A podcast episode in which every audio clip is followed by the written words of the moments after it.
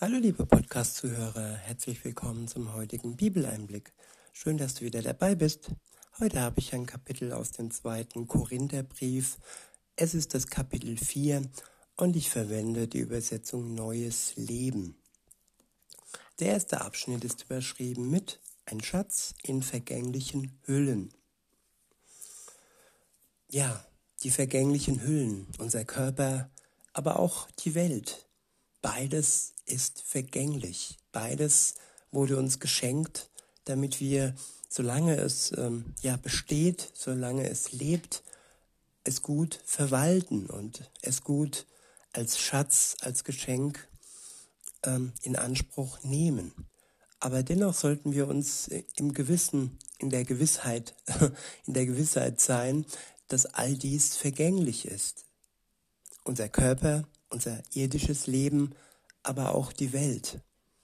Wenn wir uns zu sehr daran haften, zu sehr daran klammern, was nicht heißt, dass wir Selbstmord begehen sollen, nein, aber was nicht heißt, was heißen soll, wir dürfen uns nicht festklammern an der Welt, an unserem Leben. Es ist alles vergänglich, wenn auch ein Schatz, den uns Gott geschenkt hat. Ab Vers 1 heißt es, da Gott uns in seiner Gnade diese Aufgabe anvertraut hat, verlieren wir nicht den Mut. Wir lehnen alle skrupellosen Methoden der Verkündigung ab. Wir versuchen nicht jemanden zu überlisten und wir verfälschen Gottes Wort nicht, sondern wir sprechen die Wahrheit vor Gott. Ja, das sind Sektierer, die Gottes Wort ausnutzen und Menschen überlisten wollen und Gottes Wort so mit Füßen treten, es sogar verfälschen und es so auslegen, wie es für sie den größten Nutzen hat. Was dabei aber herauskommt, ist die Unwahrheit und ist ja eine Lüge. Und der Geist Gottes kann uns ähm, helfen, diese Unwahrheiten und diese Lügen von Menschen aufzudecken, die skrupellos gegen uns vorgehen. Weiter heißt es, das wissen alle, die aufrichtigen Herzens sind. Das wissen alle, die aufrichtige Herzen haben. Immer wieder hören wir dies, dass wir unser Herz bewahren sollen, dass wir uns, dass wir es reinhalten sollen. Und hier heute lesen wir, dass wir aufrichtigen Herzens sein sollen. In Vers 3 steht, wenn die gute Botschaft, die wir verkünden, für jemanden wie hinter einem Schleier erscheint, zeigt das nur, dass er verloren ist. Ich wiederhole, wenn die gute Botschaft, die wir verkünden, für jemanden wie hinter einem Schleier erscheint, zeigt das nur, dass er verloren ist. Das klingt ziemlich gnadenlos, dass es Menschen gibt, die ähm, ja die Botschaft, die Botschaft Gottes wie hinter einem Schleier ähm, wahrnehmen. Aber dies ist nicht ohne Grund geschehen dass sie diesen Schleier vorm Gesicht oder vor der Wahrnehmung haben. Sie haben Schritte unternommen, um dies möglich zu machen. Und wer sein Herz rein hält, der wird nicht in diese Situation kommen, dass er einen Schleier hat und dass seine Wahrnehmung verschleiert ist.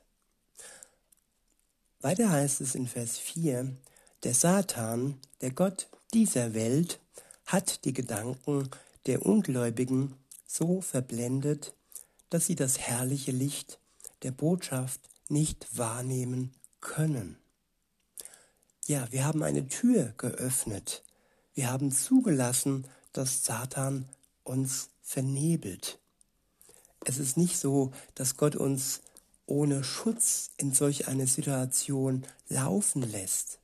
Ich habe in meiner Kindheit erlebt, dass in meiner Verwandtschaft, ähm, ja, ich will jetzt nicht sagen aus welchem Grad, aber auf jeden Fall bin ich da zu einer Glas, äh, äh, Wahrsage, äh, wie sagt man, Seance, also so eine, einer Sitzung zufällig in Gänsefüßchen dazu gestoßen. Wie äh, zwei aus meiner Verwandtschaft da ja okkulte Türen geöffnet haben und ja Verstorbene oder auch Dämonen ja nach, nach der Zukunft in Gänsefüßchen befragt haben. Und da habe ich damals schon gespürt, dass Gott mich geschützt hat in dieser Situation, wo ich eigentlich noch nicht reif genug war, weil ich noch kindlich war und den Zugang zu Gott noch nicht hatte, noch nicht wusste, was gut und schlecht ist. Da hat mich Gott geschützt. Er hat mich nämlich nicht in diese, in diesen Kreis hinzukommen lassen. Denn meine Verwandtschaft, die hat diesen Geist äh, befragt und er hat es nicht ähm, zulassen dürfen. Und das weiß ich heute, weil Gott es nicht zugelassen hat, weil er mächtiger ist als alle okkulten Kräfte. Und so wird es niemals geschehen, dass wir ja irgendwie in irgendwas hineinschlittern, wo wir selbst nicht die Klarheit haben, dass es nicht gut für uns ist. Der Schutz Gottes wird uns da bewahren. Aber wenn wir bewusst Dinge tun, wo wir wissen, dass Gott sie nicht für gut hält, dann kann es sein, dass er uns ja der Macht Satans ausliefert. Nicht, weil er das von sich aus will, sondern weil es unsere Entscheidung ist, diese Türen zu öffnen. In Vers 4 heißt es, ich wiederhole nochmal und führe fort, der Satan, der Gott dieser Welt, hat die Gedanken der Ungläubigen so verblendet, dass sie das herrliche Licht der Botschaft nicht wahrnehmen können. Damit bleibt ihnen unsere Botschaft über die Herrlichkeit von Christus, der das Ebenbild Gottes ist, unverständlich. Und wenn du vielleicht in so einem vernebelten Zustand bist, liebe Zuhörerin, lieber Zuhörer, dann bitte doch Gott, dass er den Schleier, der vor dir hängt, wegnimmt, weil er ist mächtiger wie alles, was du vielleicht aus einer jugendlichen äh, Naivität heraus getan hast. Wenn du jetzt diesen Podcast, Podcast hörst, dann bist du schon in einer gewissen Nähe von Gott, und der Einflussbereich Gottes ist nicht mehr weit. Du musst nur ihm die Tür öffnen, genauso wie du damals vielleicht die Tür ähm, bösen okkulten Mächten geöffnet hast. Er ist stärker und er kann dich von diesem Schleier befreien. Weiter heißt es, wir ziehen nicht umher und verkünden uns selbst, wir verkünden Christus, Jesus, den Herrn. Wenn wir etwas über uns selbst sagen, dann allenfalls, dass wir durch das, was Christus für uns getan hat, zu euren Dienern wurden. Denn Gott, der sprach, es werde Licht in der Finsternis, hat uns in unseren Herzen erkennen lassen, dass dieses Licht der Glanz der Herrlichkeit Gottes ist, die uns im Angesicht von Jesus Christus sichtbar wird. Ich wiederhole Vers 6. Denn Gott, der sprach, es werde Licht, in der Finsternis hat uns in unseren Herzen erkennen lassen, dass dieses Licht der Glanz der Herrlichkeit Gottes ist, die uns im Angesicht von Jesus Christus sichtbar wird. Gott sendet uns Licht in diese dunkle Welt. Er schenkt uns die Einsicht und die Erkenntnis, dass dieses Licht, dass diese Herrlichkeit alleine von ihm kommt. Weiter heißt es in Vers 7, doch diesen kostbaren Schatz tragen wir in zerbrechlichen Gefäßen, nämlich in unseren schwachen Körpern. So kann jeder sehen, dass unsere Kraft ganz von Gott kommt und nicht unsere eigene ist. Ja, wir haben schwache Körper. Und die Kraft, die sichtbar wird, die göttliche Kraft, die kommt nicht von uns selbst, sondern sie kommt von Gott, von seinem Geist. Er bewirkt in uns die Kraft, die nötig ist, um all das Böse zu überwinden, um uns frei zu machen, um uns zu erlösen, so dass wir einen klaren Blick haben können auf ihn und auf sein Wort und auf das, was kommen wird, nämlich die Herrlichkeit Gottes, wenn Jesus Christus wiederkommt und ein Ende macht mit dieser Welt und mit allem Bösen auf dieser Welt. In Vers 8 heißt es, von allen Seiten werden wir von Schwierigkeiten bedrängt, aber nicht erdrückt. Wiederhole, von allen Seiten werden wir von Schwierigkeiten bedrängt, aber nicht erdrückt. Gott lässt es nicht zu, dass seine Kinder erdrückt werden. Die Bedrängung können wir als Probe sehen, als Prüfung sehen, ob unser Glaube stark genug ist, ob wir ja durch seine Kraft leben oder nur durch unsere eigene Kraft durchs Leben gehen. Denn wer sich auf seine eigene Kraft verlässt, der wird spätestens am Ende des Lebens von den Problemen und vom Satan erdrückt werden. Der wird sein Leben verlieren. Und wer sich ja Jesus zuwendet, der wird sein Leben ewiglich gewinnen. Weiter heißt es, wir sind ratlos, aber wir verzweifeln nicht. Ja, auch unser Geist, auch unser Verstand hat seine Grenzen. Wir haben nicht auf alles einen Rat und auf alles eine Antwort, gerade auch nicht auf all das Schreckliche, was zurzeit passiert.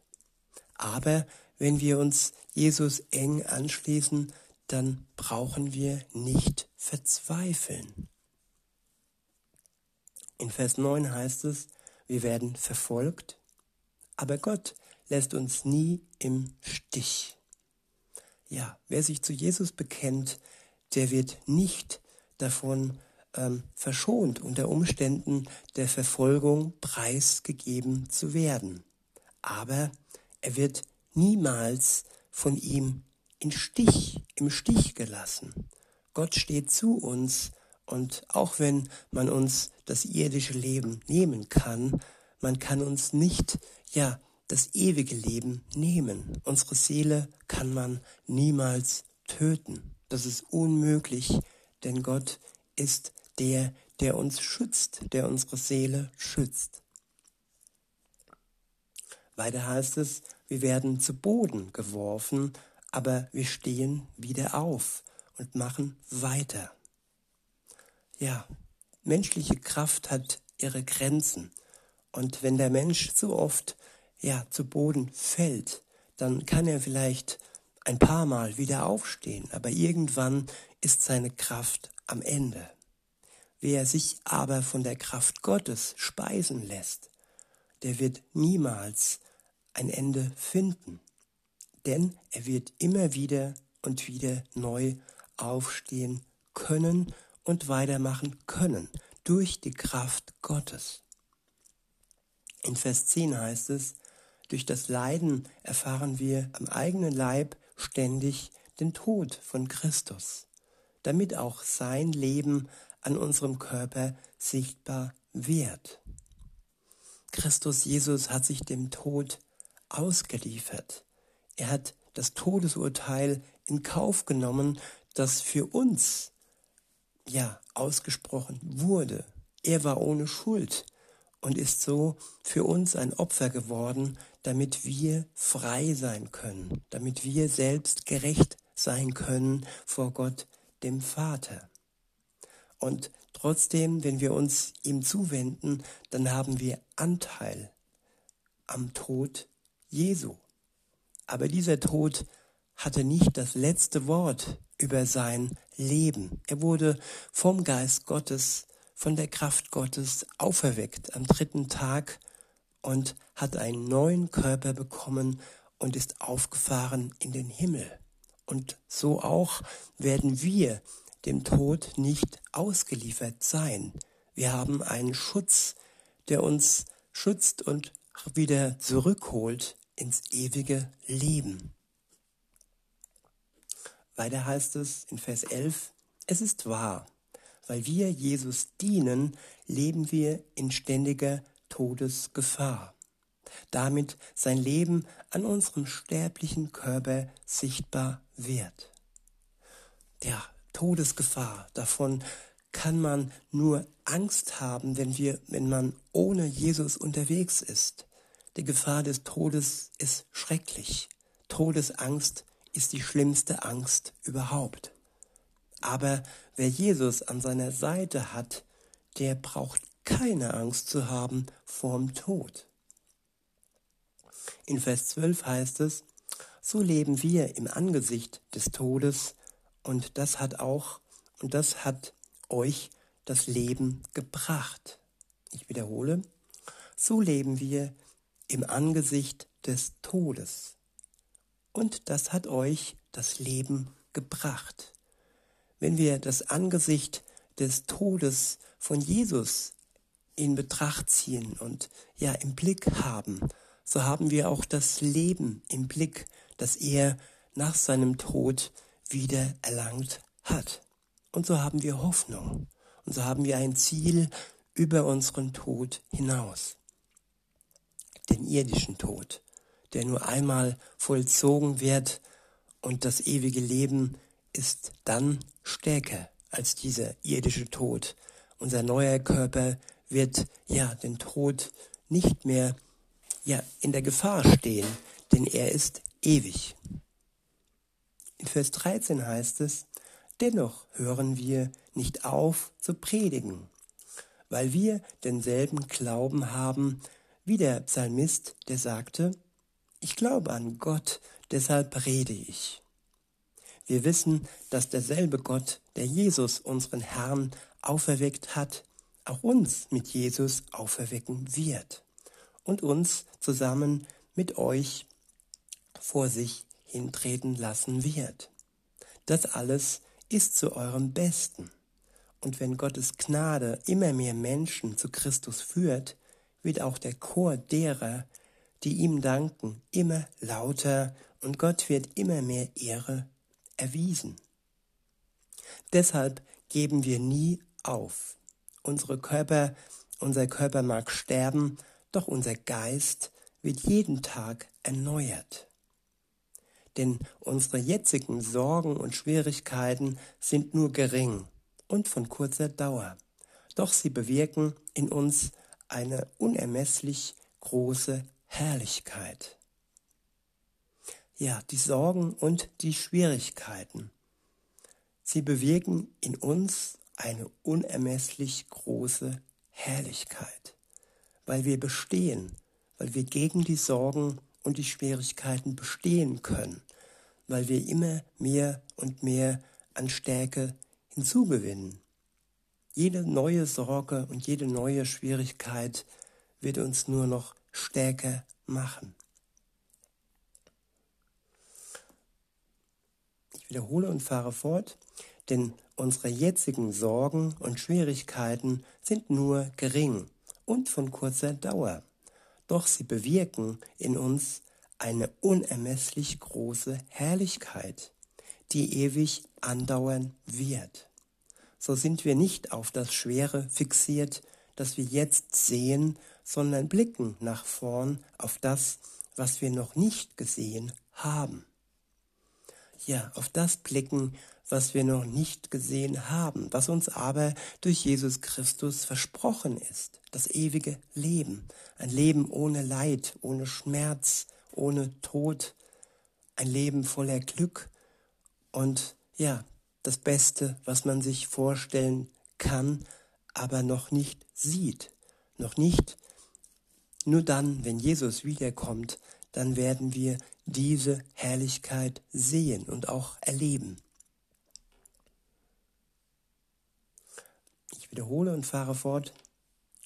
So sind wir nicht auf das Schwere fixiert, das wir jetzt sehen, sondern blicken nach vorn auf das, was wir noch nicht gesehen haben. Denn die Sorgen, die wir jetzt vor uns sehen, werden bald vorüber sein. Aber die Freude, die wir noch nicht gesehen haben, wird ewig dauern. In diesem Sinne, liebe Zuhörer, wünsche ich euch noch einen schönen Tag und sag bis denne.